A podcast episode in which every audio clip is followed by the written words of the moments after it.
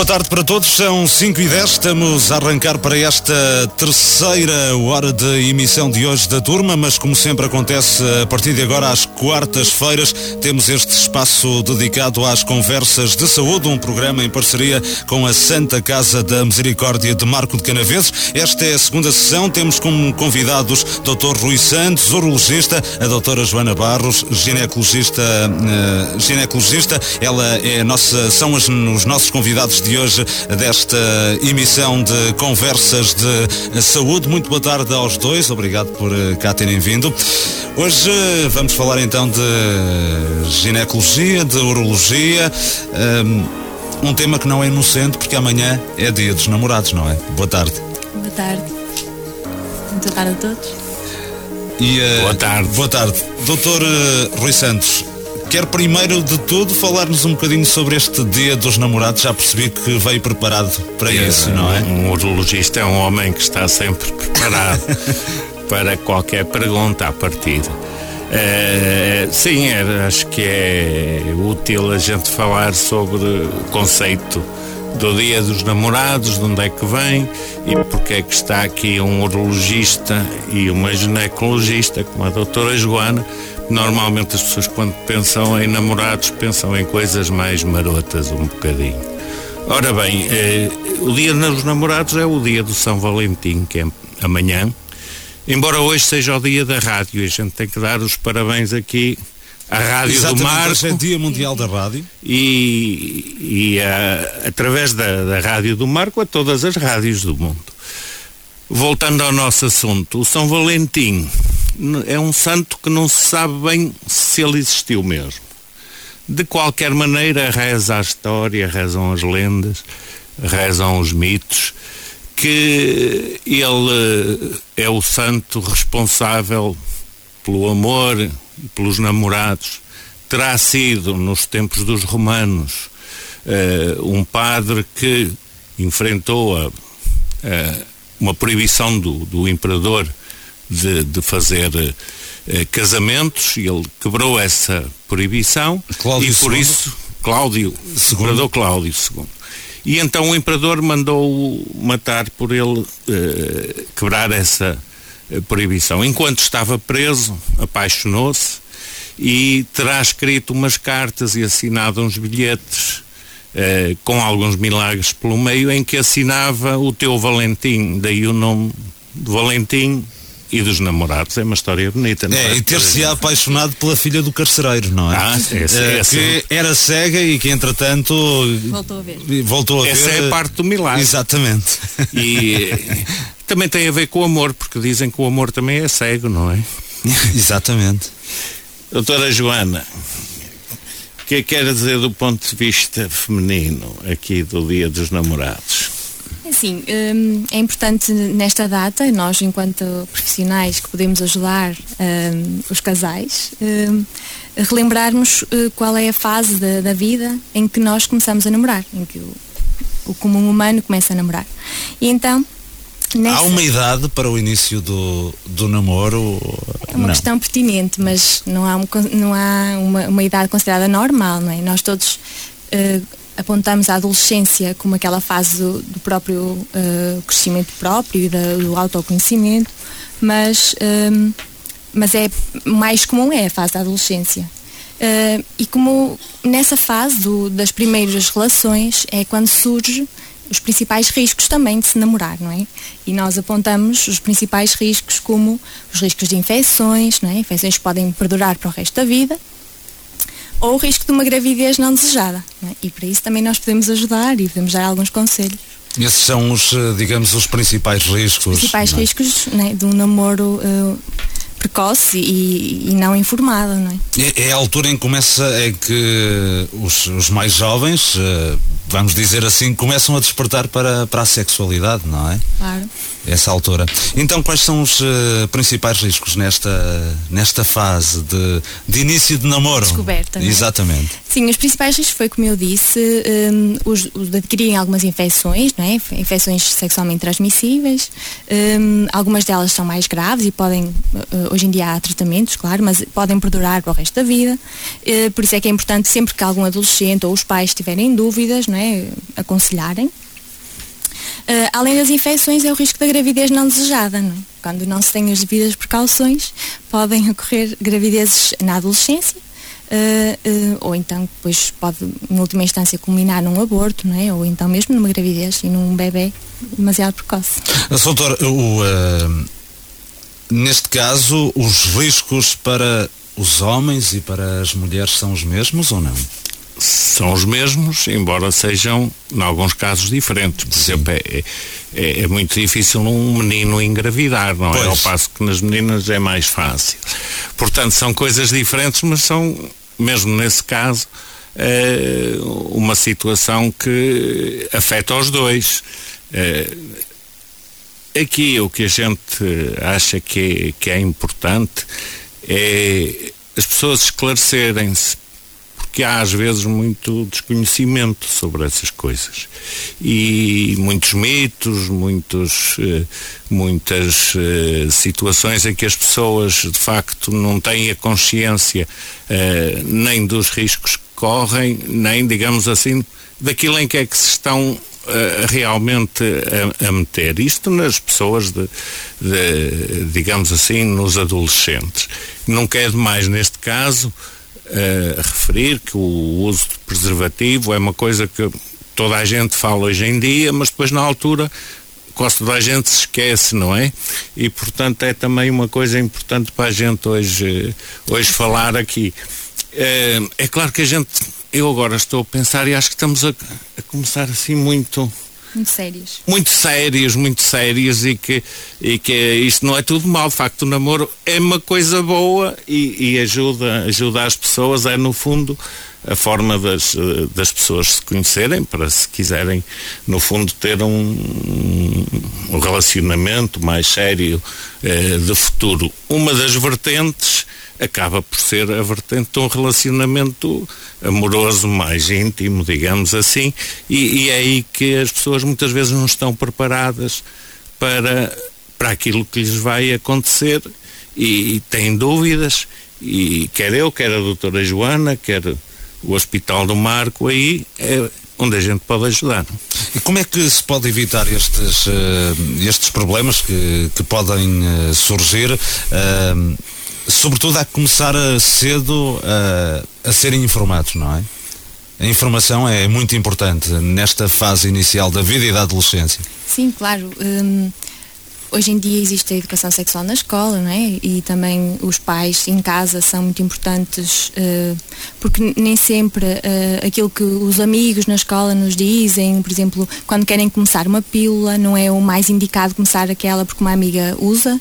Um, mas sim era importante uh, verificar se é o melhor método para ela uh, e uma coisa mais individualizada, ou seja, uh, surgem muitas dúvidas nessa fase, na, na, fase da adolescência, na fase do início das relações e dos relacionamentos e e é importante que quer os pais, quer a escola, quer os pais, e neste caso nós, os profissionais, podemos ajudar é? no que for preciso, ao esclarecer nos métodos contraceptivos, melhores para cada, para cada jovem, é? Uh, quer na forma de prevenir as tais doenças que, é, que são os, os, problemas que nós apontamos mais prevalentes nesta, nesta fase etária, nesta faixa etária. Um, como o Dr. Rui Santos disse, é muito importante o uso preservativo. O uso do preservativo é o único método que previne as infecções sexualmente transmissíveis, é o único. Uh, os métodos contraceptivos previnem das gravidezes não desejadas. Isso é importante de referir. Um, e é muito importante também cada jovem, cada pai que esteja a ouvir e que tenha dúvidas, que hoje em dia não é necessário, nem é, nem é nem é tabu. É importante falar sobre os assuntos e esclarecer e nós estamos sempre disponíveis e nós e várias pessoas né, para, para, para ajudar em qualquer dúvida que vá surgir. Mas a verdade é que muitas vezes nesta fase da, da vida um, este é um tema em que os mais jovens têm até algumas dificuldades em, em, eh, em expor os seus problemas, uh, sobretudo com os pais, não é? Sim, existe aquela diferença de geração e também muitas vezes querem omitir os próprios pais. Uh, por isso uh, eu costumo dizer que os pais devem ser capazes de eh, perceber isso, não forçar, não é? e ser abertos ao ponto de, por exemplo, levar os próprios filhos ao médico ou, a, ou alguém, um médico de família, por exemplo, pode ser, que possa fazer esse aconselhamento por eles, para eles já já que há aquela barreira que é muitas vezes compreensível. Uh, eu há pouco na internet, não, onde hoje encontramos tudo, uh, acerca, acerca deste tema, uh, que um, na adolescência devem consultar, por exemplo, uma ginecologista e de preferência devem ser acompanhados pela mãe. Isto é verdade? Eu costumo dizer sempre, eu gosto de adolescentes e gosto de fazer consulta de adolescentes. E, Ou é preferível o adolescente pois, estar a... Eu costumo sempre dar a escolher ao adolescente e quando uhum. eu vejo que ele tem alguma hesitação, por vezes eu peço durante parte da consulta para o pai ou a mãe uh, se ausentar. Porque acho que é importante, porque há algumas coisas que podem permanecer por, uh, por dizer uh, se o pai estiver presente. E eu prefiro sempre, primeiro faz parte da consulta com o pai ou com a mãe, mas depois outra parte eu prefiro sempre fazer a sós. Que acho que há coisas que, que se eu vejo que a adolescente está extremamente à vontade e que há ali uma relação muito próxima, muito íntima com a mãe, tudo bem. Eu acho que não é fundamental, mas muitas vezes sim. Há um, há um maior à vontade. Uh, oh, doutor, os meninos têm mais dificuldades em consultar, por exemplo, um urologista ou não? Uh eu não tenho termos comparativos, porque aqui a doutora Joana vê mais as meninas pois, e eu mais os meninos. Uh, mas a, a, a, vivência que ela uh, retratou há bocadinho é também aquilo que, que me costuma acontecer normalmente. Normalmente os, os meninos, curiosamente, vêm com a mãe, não vêm com o pai. E, eh, e, há uma altura da consulta em que a gente não precisa sequer de, de, de, estar a dizer a senhora quer sair, não. Há ali uma altura em que uh, o menino diz, oh mãe, então agora sai um bocadinho e tal, prontos que é normalmente na altura em que a gente tem que examinar uh, o adolescente ou a criança e tal, sai um bocadinho. E depois a pretexto muitas vezes disso, pronto, eles falam alguma coisa que não querem falar, isso depende também do, do à vontade com que com, com que estão, há outros que a mãe ou o pai ficam, eh, é, é muito variável do, do ambiente familiar. Mas uh, normalmente a gente esquece que as crianças ou os adolescentes, eles são pequeninos, mas são inteligentes. E então arranjam sempre maneira de resolver um problema se realmente o, o querem resolver. É, eu acho que aqui era importante a gente estar aqui a falar da ginecologia, obstetrícia, da urologia. E explicar também um bocadinho explicar o que é. melhor porque é que a gente está aqui nos Exatamente. dias, nos, no dia dos namorados, que é, que é suposto, enfim, dar-se um bocadinho mais de uso aos órgãos do amor, vamos lá dizer assim. o principal dos quais é o cérebro, dizem. Mas bem, a ginecologia a doutora Joana vai dizer daqui a um bocadinho. A urologia é uma especialidade que trata não só homens, trata as vias urinárias, os rins, a bexiga, a próstata nos homens, eh, mas trata também os problemas do aparelho eh, genital masculino, dos testículos, do pênis e tudo com isso relacionado. Daí, no fundo, a justificação da nossa presença aqui hoje. Uh, portanto, a urologia trata duas vertentes. A parte urinária, os cálculos, os tumores, perder urina, não conseguir urinar, problemas de próstata e depois toda a parte sexual, os problemas que existem nos testículos, a impotência no homem. Portanto, tudo isso, digamos assim, que é a nossa área de atuação, da minha especialidade. E da doutora? Na ginecologia nós temos uma área de fronteira, não é? Nós com a urologia, que é a parte urinária, mas feminina, não é? Da mulher, a incontinência urinária da mulher. As senhoras também têm bexiga, sim, não é? Sim, não sim. têm a próstata. É isso. Hum, depois, a ginecologia centra-se no aparelho reprodutor feminino, no, no útero, ovários, a vagina, uh, essencialmente na saúde da mulher não grávida. A obstetrícia, por seu lado, é da mulher grávida. Toda mulher que esteja grávida é, é acompanhada, quer com patologia, quer sem patologia. Uh, é, há uma subespecialidade que é uroginecologia, é? Uh, é essa a tal área de fronteira. Não, há, um bocadinho. O, o, o, aparelho urinário e o aparelho genital uhum. têm partes em comum que servem para duas funções diferentes. Portanto, na área da mulher há aí uma zona que, digamos assim, que é comum a duas especialidades, porque tem áreas que são do aparelho eh, genital e há outras que são do aparelho urinário. Só que elas são anatomicamente, isto é, são os mesmos órgãos que podem desempenhar du duas funções. Ou estão muito perto uns dos outros.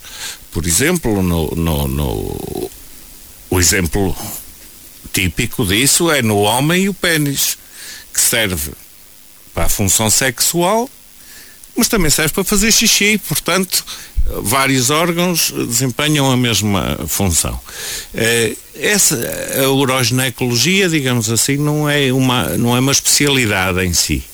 É uma, uh, digamos assim, uma área de conhecimento médico em que é necessário que quer o urologista, quer o ginecologista, quer os dois trabalhando em conjunto, uh, resolvam um problema que tem, eh, digamos assim, várias vertentes e, portanto, tem que ter uma abordagem eh, comum a várias especialidades. Portanto, transcende a especialidade, mas pode ser útil haver aí uma colaboração entre os urologistas e os ginecologistas. O conceito é esse.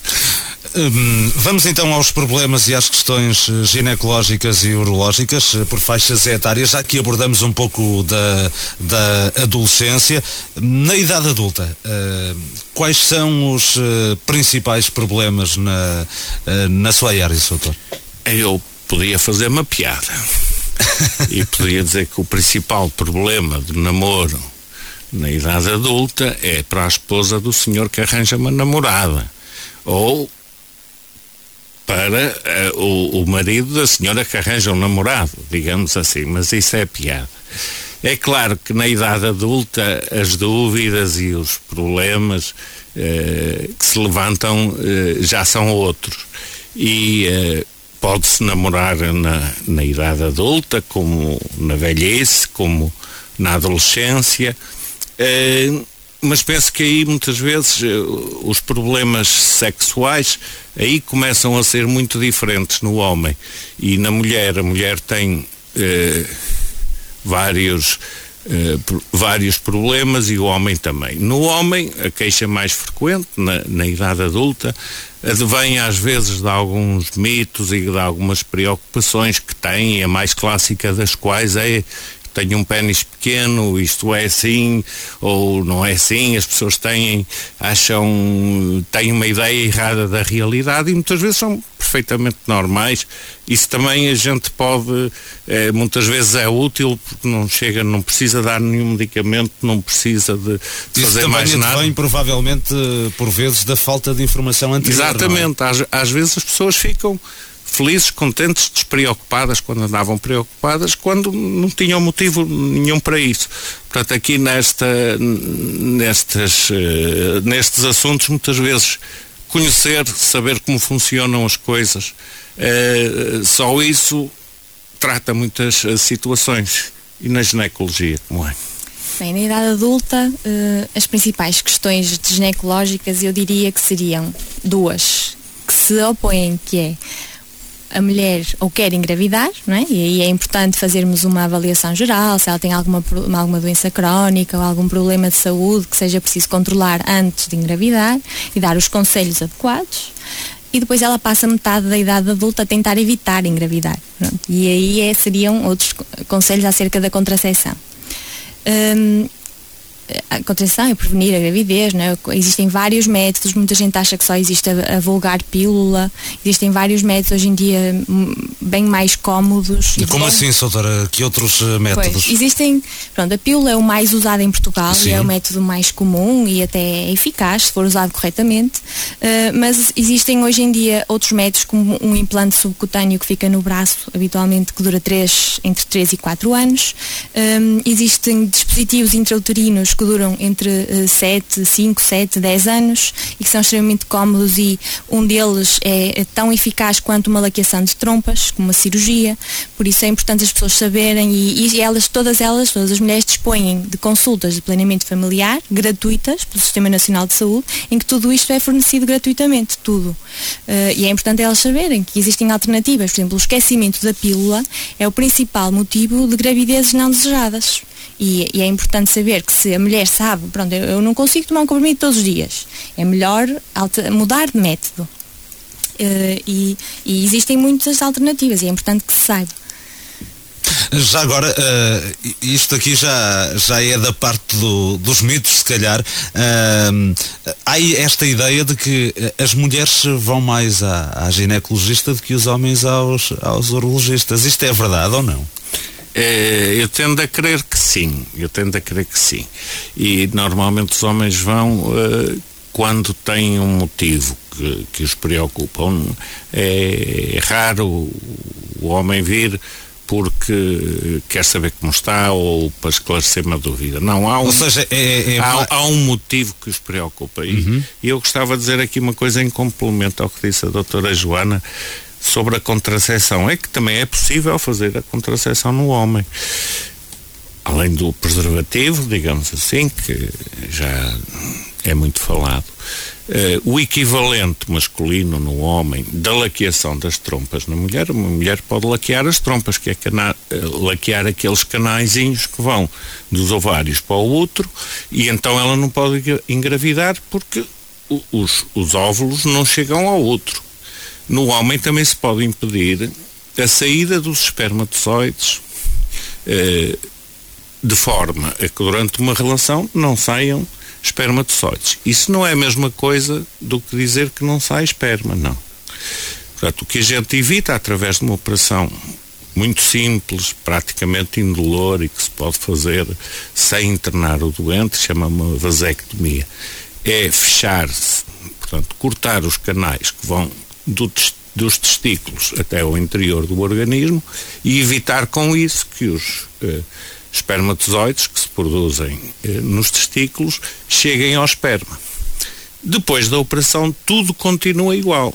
As pessoas pensam, ou têm a ideia, ou alguém lhes falou, que deixam de ter ejaculação, que deixam de ter potência, que não ficam na mesma.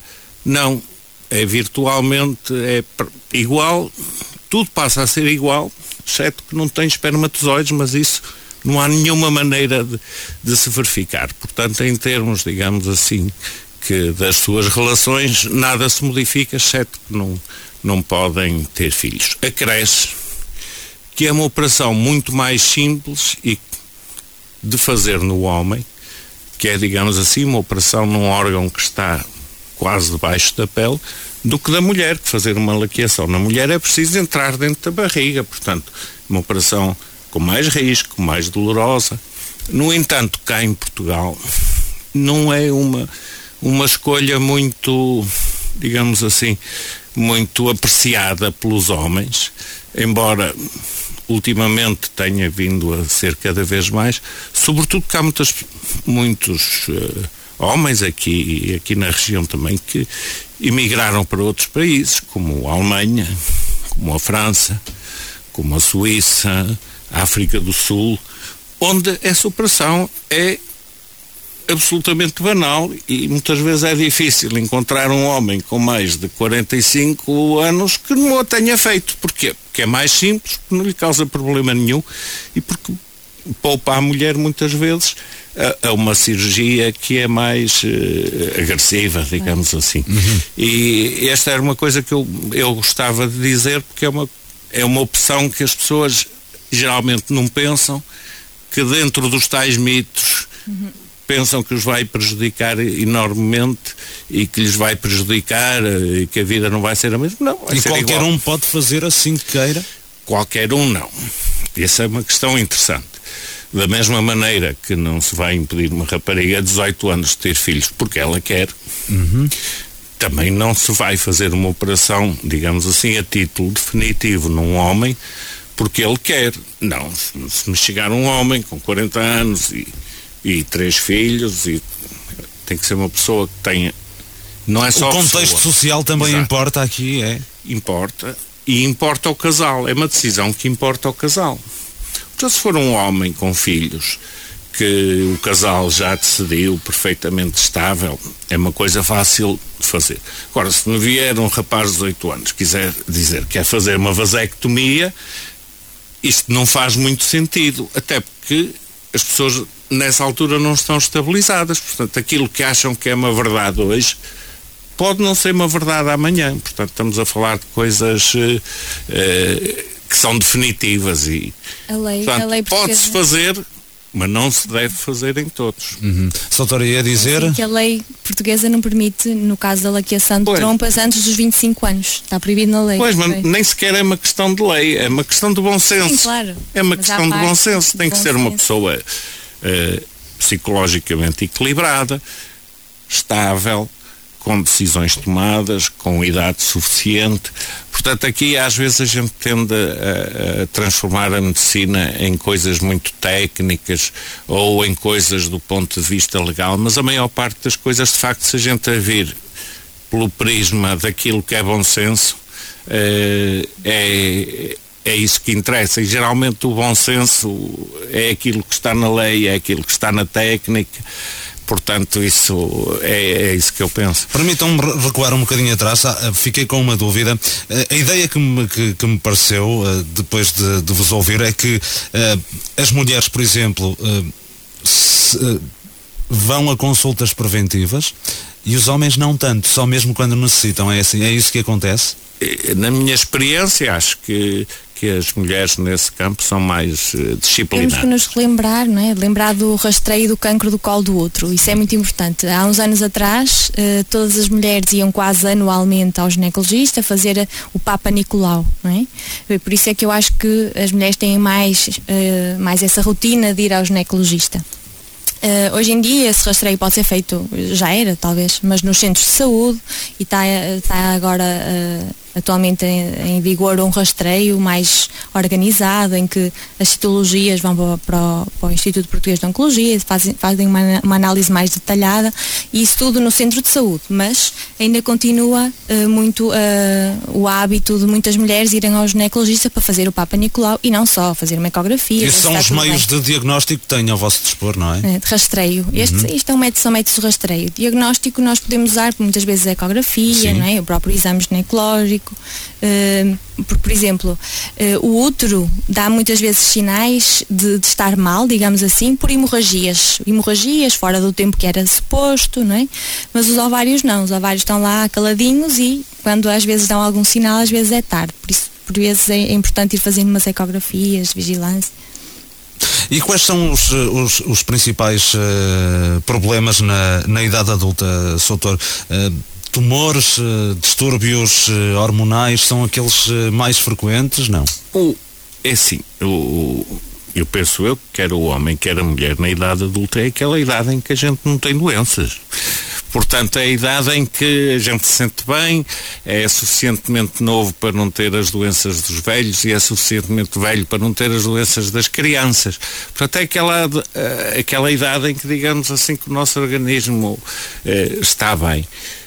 No campo da, da, da, da, urologia, digamos assim, que as, as, as doenças mais frequentes nessa altura são, por exemplo, as pedras dos rins, em que as pessoas facto eh, é uma patologia frequente.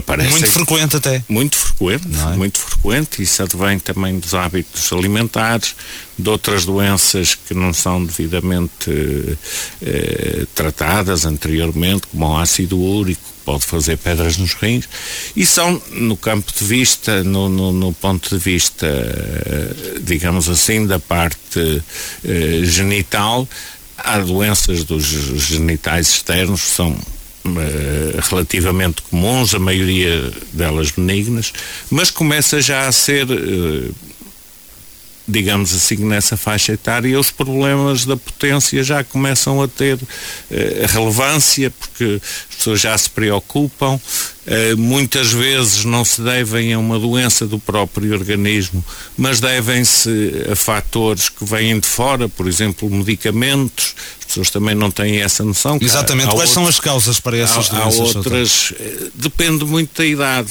É claro que depende de outras doenças. Por exemplo, uma pessoa diabética acaba por ter problemas de, de potência, porque a diabetes é uma doença silenciosa, mas vai estragando o organismo. Portanto, depende, digamos assim, que de um conjunto de circunstâncias, algumas que são doenças, outras doenças que a partir do doente nem, nem pensa que estão relacionadas com, com isso, outra com outro tipo de medicação que se, que se para uh, depressões, por exemplo, os medicamentos antidepressivos muitas vezes têm influência aí, ou para a tensão arterial, há medicamentos que têm e há que não têm, portanto há fatores internos e fatores externos que muitas vezes uh, há outro tipo de fatores, muitas vezes esses problemas são também problemas emocionais ou eh, que uma pessoa que, que, tem uma depressão, por exemplo, uma pessoa que tem uma depressão não está assim tão receptivo e normalmente tem problemas. Isso também pode significar que existe, digamos assim, a nível da relação pessoal, também existe um problema. Às vezes o problema manifesta-se num sítio, mas a causa está noutro. Portanto, é um problema que eh, pode ser também a nível eh, psicológico. Há, na idade adulta isso. Quando subimos mais na idade, então começam a aparecer depois problemas vasculares, problemas de ordem eh, próprios, digamos assim, da idade, como a próstata, que começa a crescer com a idade, e, e, os problemas vão sendo diferentes. É? Podemos não? apontar quais são o, o, as doenças mais frequentes no campo da urologia? Há, há dados em relação a isso, doutor? Ah, portanto, depende muito da, da, da idade e no homem. Vamos começar antes pelas senhoras, as senhoras primeiro. Portanto, de facto, na urologia, eh, digamos assim, que é, eh, na, na, na mulher existem dois tipos de, de doenças. Umas na infância, que são aquelas doenças congénitas que a gente tem que corrigir. Depois, na idade adulta, teremos as pedras dos rins. E depois, sobretudo depois dos partos, uh, depois de terem filhos, quando chegam à menopausa, começam a aparecer problemas de incontinência urinária. Isto é, os músculos uh, uh, da vagina e do pavimento pélvico ficam enfraquecidos, quer pelos partos, quer pela idade, eh, quer pela falta de hormonas que faltam na menopausa e a bexiga já não consegue segurar tanto a, a, a urina. Eh, esse é o tal campo da, da uroginecologista, da digamos assim, e que é tratado tanto por urologistas como por ginecologistas. No homem, nas crianças, existem as doenças congénitas, tal como nas meninas. Eh, depois, na idade adulta, existe o problema das pedras do rim. Eh, e depois, na idade, digamos assim, mais avançada, começam a, a, surgir os problemas derivados da próstata, que ao contrário da incontinência, que é perder urina quando a gente não quer, os problemas da próstata manifestam-se pelo contrário. A gente quer urinar, mas não consegue. Porque a próstata causa uma obstrução à saída da, da, da urina da bexiga. É claro que, quer nos homens, quer nas mulheres, pode haver tumores, doenças malignas que podem aparecer em qualquer idade e quer num, quer noutro, diferentes, conforme no homem ou na mulher, mas basicamente, digamos assim, como um retrato rápido será este, na ginecologia como é. Bem, na ginecologia as causas mais comuns pronto, problemas na adolescência é sobretudo as irregularidades do período, não é? Período, quando ele vem, na, na, primeira menstruação, nos primeiros anos, eles são geralmente muito irregulares e muitas vezes são motivos de começar uma pílula para regularizar o período. Uh, às vezes também é o acne associado a, a, quando vem o período, depois todas aquelas alterações hormonais, muitas vezes tudo, tudo se resolve com uma pílula um, eh, e estas são as causas mais comuns na adolescência. Depois na idade adulta, os problemas mais comuns de ginecologia são, uh, eu diria, os miomas, os miomas urinos e as hemorragias anormais. Uh, miomas? Uh... Miomas são proliferações uh, do, tecido, do tecido muscular do útero. O útero uhum. forma pequenas bolas, uh, cresce em forma de pequenas bolas.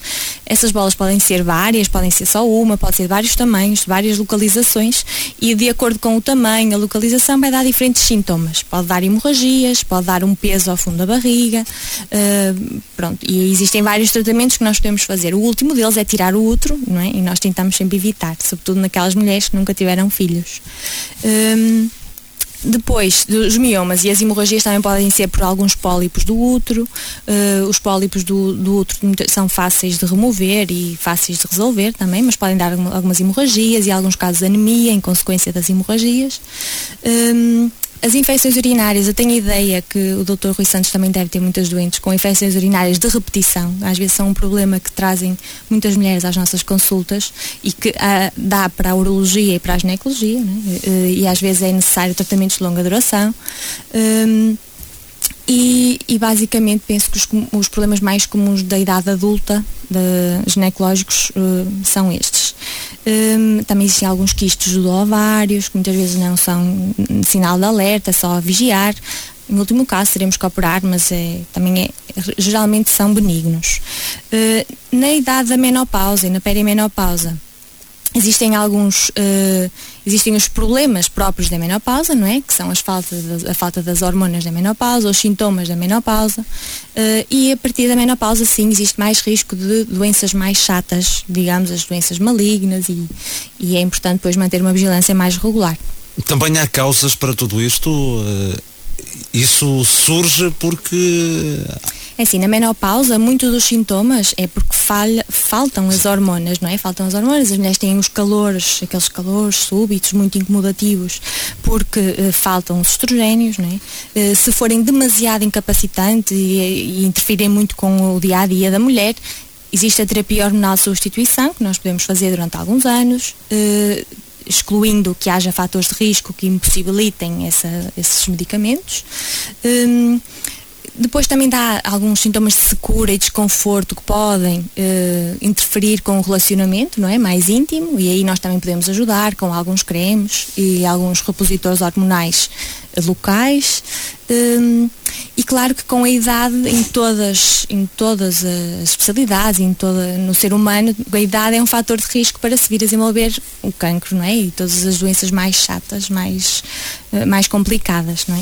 Hum. Isso a idade é, é próprio porque há mais mutações e há acumulação de, de, de erros é? no, no nosso organismo. Oh, doutora, a menopausa surge a partir de que idade? A partir então, dos é... 50? É... A idade da menopausa média é entre os 45 e os 55. É normal Sim. se a menopausa ocorrer entre os 45 e os 55.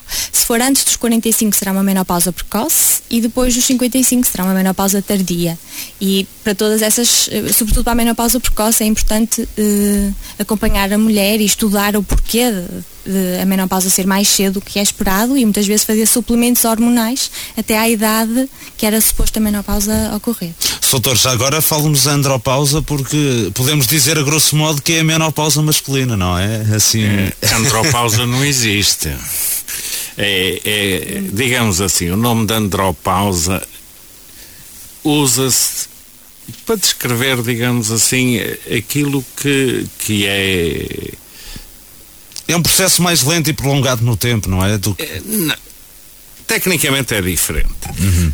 Mas há problemas específicos de certas idades nos homens que também correspondem a, a mais ou menos à idade da menopausa na mulher. Porquê é que não existe a andropausa? Porque a mulher, a, a, menopausa existe porque as hormonas que são produzidas nos ovários se deixam de produzir. Portanto, a menopausa é isso. O resto de tudo são as manifestações dela, dos calores, a falta da menstruação. Mas a menopausa é quando os ovários deixam de produzir as hormonas que produzem, as uh, estrogénios, progesterona, por aí adiante.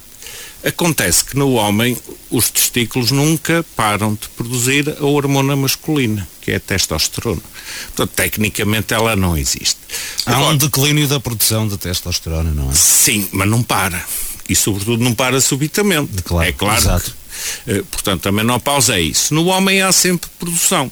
Portanto, uh, o conceito de andropausa é, é um conceito mais alargado que tenta definir aquilo que e os homens, mais por vezes, menos... nem se apercebem que estão nesse, nessa fase, Exato, vamos dizer mas, assim. Não é? Eh, às vezes apercebem-se porque, sobretudo por causa da falta de potência e isso.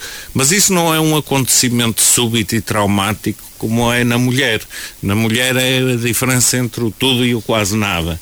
Eh, no homem é um decréscimo gradual, como um decréscimo gradual de todas as outras funções no organismo. A gente também aos, aos 60 ou aos 70 não trepa aos às árvores como aos 15, nem corre como aos 20, nem eh, tem a mesma capacidade de trabalhar ou dormir eh, que aos 30.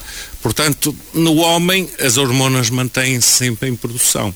Eh, e acontece que na mulher, o, digamos assim, a, andro, a, a menopausa é um acontecimento que me parece a mim violento e traumático e que eh, rapidamente muda a vida de uma pessoa. Isso.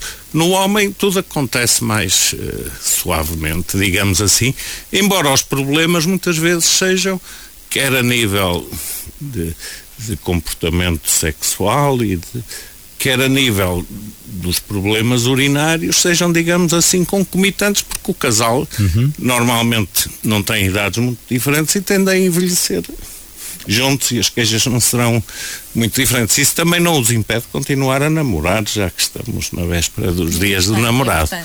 Esta, esta é uma área, ou são duas áreas com muitos mitos, eh, não é verdade? É, há muitos mitos. Como por exemplo? Tabus também. Mitos e tabus. Sim. Prontos.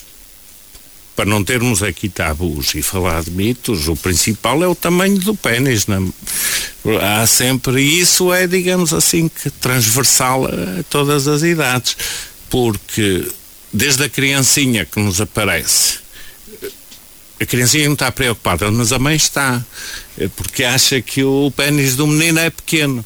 Prontos, desde esse problema até o adolescente que digamos assim, viu alguns filmes na internet de produção mais ou menos caseira e acha que não é normal, o que obviamente se vê que não é verdade, até pessoas que têm uh, dúvidas sobre a anatomia dos próprios genitais externos, do pênis e disso. Portanto, o exemplo mais clássico no, no campo masculino é o tamanho, não tenho dúvida nenhuma, e em 90% das vezes, de facto, é mesmo um mito. Alguns têm razão e alguns têm problemas e há coisas que a gente pode eh, resolver e tratar. Em 99% dos casos, de facto, trata-se com informação, com esclarecimento, eh, dependendo de circunstâncias eh, muito várias. Também é assim na mulher, não é? A mulher, claro que não é o tamanho, o que importa. Não é o tamanho. Mas a, a, mulher, eu acho que hum, não se preocupa muito com o seu próprio prazer. Ela preocupa-se mais com o prazer do seu companheiro e muitas vezes ela acha que é assim e é normal. E nós temos que esclarecer que a mulher deve ter relações sempre que também deve ter prazer. Isso é importante também estamos a falar agora na véspera de dias namorados. Uh, porque por aquilo que eu noto, não é? E a maioria das mulheres muitas vezes é, é um, é um problema e elas procuram-nos por causa desse problema, de não sentirem prazer e não quererem e quererem até evitar relações, mas uh, uma grande porcentagem delas uh, acha que é normal não ter prazer e que querem dar prazer ao companheiro e, uh, e pronto, e que logo que ele esteja bem, que ela também está bem e isso não deve ser assim. A mulher também deve usufruir da relação. Ainda se para muito com esse tipo de, de problema, vamos dizer assim? Sim, sim. Muitas delas não querem falar sobre o assunto e nem sequer abordam o assunto, mas quando a gente às vezes aborda o assunto e pergunta, uh, algumas dizem, ah, tá, nem, nem, sequer querem falar, outras realmente falam ou dizem, ah, uh, ele serve-se. Uh, e elas próprias não importa muito o que elas sentem. Uh, outras procuram-nos com esse problema, ou seja, alguma coisa está mal, já não têm prazer, já não querem ter relações e aí a gente tenta ajudar, não é? Mas também, tal como a disfunção erétil masculina, uh, a disfunção sexual feminina é muito multifatorial, há muitos fatores que podem interferir e é importante desmontar várias várias, várias patologias e vários fatores aqui intervir. E como é que vocês podem ajudar em todos estes aspectos na, na Santa Casa da, da Misericórdia? Ah, a Santa Casa da Misericórdia acho que é uma instituição que aqui no Marco toda a gente conhece digamos assim, faz parte do marco, não é? É daquelas coisas com que a gente não pensa porque existe e sempre, sempre esteve ali. Uh, o que acontece é que existe uh, neste momento tem, a Santa Casa tem uma oferta muito diversificada em muitas especialidades e eu penso que uma instituição como a Santa Casa transcende um bocado uh, o conceito de um, de um hospital, digamos assim, a gente não está ali só para tratar os doentes, está também para ajudar as pessoas, para esclarecer as pessoas, para ouvir as pessoas. Fazer até um pouco de psicologia Exato. também. Se necessário Eu ainda for. há bocado disse que uhum. necessária há, há situações, eh, nomeadamente no homem, e com o acompanhamento psicológico também é importante. Portanto, há, há, há é, uma instituição que, digamos assim, quanto mais próxima tiver das pessoas, melhor. Eh, também serve para tratar, mas também serve para ajudar, para falar, para esclarecer, para para estar integrado, digamos assim, na, na, comunidade e de ser um sítio onde as pessoas podem, podem ir com, com à vontade, porque serão sempre bem recebidas. Isso, oh, doutor, isso tenho a certeza. Eh, da sua parte, como é que tem sido desenvolvido este trabalho na, na Santa Casa da, da Misericórdia? Eu estou cá desde agosto uh, e acho que tem corrido bastante bem. Um, eu venho uma vez por semana, mas tenho outros colegas na ginecologia obstetrícia que vêm noutros dias da semana, por isso acho que há uma grande oferta uh, e estamos todas muito disponíveis para ajudar e a, nossa mensagem é que se tiverem alguma dúvida, algum problema, é importante é esclarecer. Muitas vezes uh, passam meses e anos a pensar e preocupados com um assunto que muitas vezes não é um problema e até é normal. Outras vezes é importante ver se for eh, algo que seja necessário tratar ou fazer alguma coisa quanto mais cedo melhor. Portanto, uh, o nosso conselho é esse e não tenham receio. Uh... A Santa Casa vai também sempre disponibilizando meios para informar as pessoas sobre claro. estes temas, não é? Sim como por exemplo o que estamos aqui a fazer hoje. Exatamente. Este é um, um veículo de, de, informação. Querem deixar aqui uma mensagem aos nossos ouvintes sobre a, a área da urologia e da ginecologia? Uh, eu acho que já falamos tanto dessas coisas. Vamos agora falar dos namorados, não é? Que é amanhã o dia. E, e, então. O que é que aconselha, doutor? Aos namorados que namorem. que namorem e se tiverem alguma dúvida podem ver sempre ter comigo ou com a doutora Joana que a gente está cá é para isso. Doutora, quer deixar aqui uma última mensagem? Sim, eu quero deixar um, um beijinho especial a todos os que nos estão a ouvir né? e especial à minha família que está longe Uh, e foi um prazer estar a falar para todos vocês hoje. Muito obrigado aos dois, ao Dr. Rui Santos e à Dra. Joana Barros por terem vindo à Marcoense FM esclarecer os nossos ouvintes, todos aqueles que estiveram connosco nesta tarde sobre urologia, ginecologia e espero que nos voltemos a encontrar um dia destes para voltar a falar deste tema, porque se calhar ainda muita coisa ficou por dizer. Obrigado aos dois. Obrigado. É assim que Obrigado. fechamos esta emissão, esta segunda sessão do Conversas de Saúde, um programa em parceria com a Santa Casa Casa da Misericórdia de Marco de Canaveses. Fechamos também esta emissão da turma de quarta-feira, 13 de fevereiro. Regressamos amanhã a partir das 3 da tarde. Um abraço, até amanhã, se Deus quiser.